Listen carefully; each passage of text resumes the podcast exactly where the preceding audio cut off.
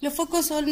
modos operandi que se pueden establecer gracias al análisis criminal y entonces se, se enfoca en la dirección del trabajo netamente a eso.